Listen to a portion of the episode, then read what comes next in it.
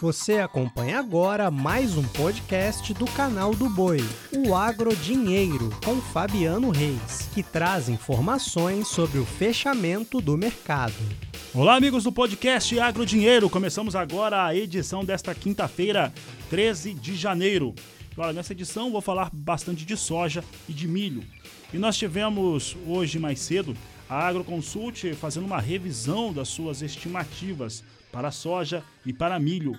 No caso da soja, a situação de correção foi de uma produção reduzida em 7%.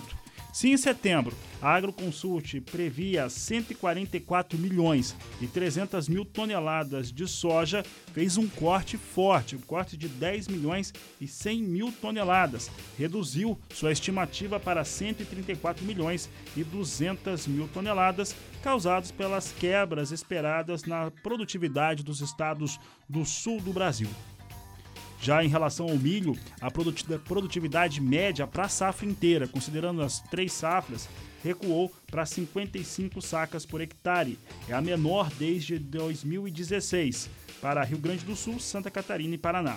Mas mantém uma estimativa de produção total nas safras em 119 milhões e 400 mil toneladas. Falando a respeito ainda ah, de grãos, principalmente de soja, eu retomo aqui um fator que foi muito positivo nesta quarta-feira, como eu trazia no podcast de, ontem, eu falava a respeito do que aconteceu com o relatório de oferta e demanda, um corte inicial de cerca de 9 milhões de toneladas na oferta global, uma visão muito forte aqui para a América do Sul, com cortes no Brasil de 5 milhões de toneladas, corte de 1 milhão e meio no Paraguai, corte de cerca de 3 milhões de toneladas na Argentina, e mais do que isso, Nesses países, as empresas privadas elas estão dizendo que o cenário é pior, né, de um corte pior. Então, devemos ter aí um cenário de mais cortes na América do Sul e principalmente falando a respeito dos estoques que também acabaram recuando. Sobre este tema, eu converso com Vlamir Brandalize, analista que fala conosco um pouco a respeito dos efeitos que nós temos aí do relatório de oferta e demanda que nós tivemos na apresentação dessa quarta-feira sobre os negócios com soja, já que tem outros efeitos também nesse momento em Chicago, principalmente do mercado financeiro. Brandalize, seja bem-vindo. Um ótimo 2022 para você. Boa tarde. Boa tarde, Fabiano. Excelente 2022 aí para você, toda a equipe aí que está por trás dos bastidores, para todos os produtores que nos estão nos acompanhando aqui.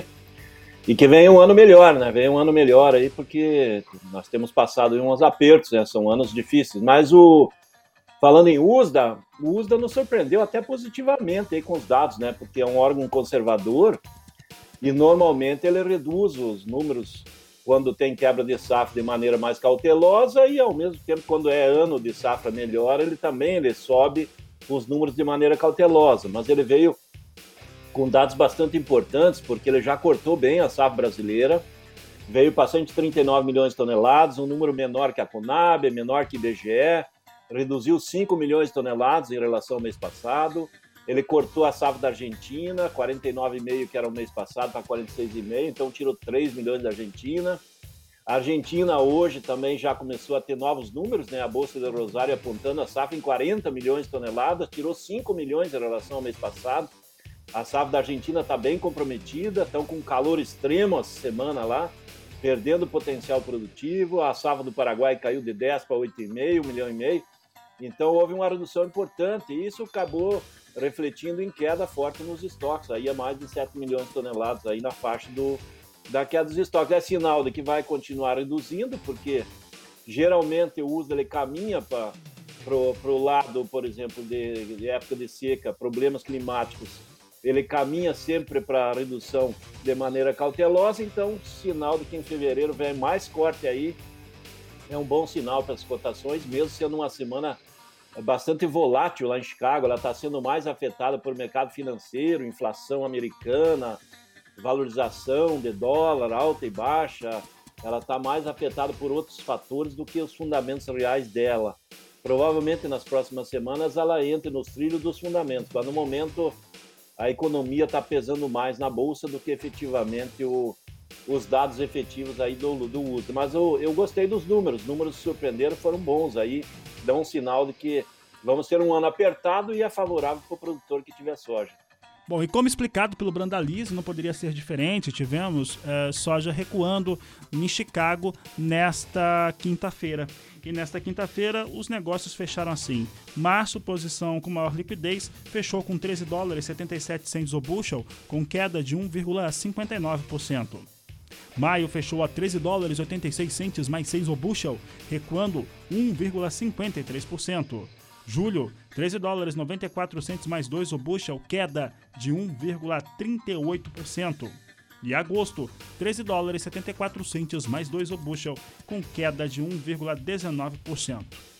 Aqui no Brasil nós tivemos durante todo o dia dólar recuando, chegou a operar em queda de 0,60% no câmbio comercial e fechou a R$ 5,52 mais 9, com recuo de 0,10%.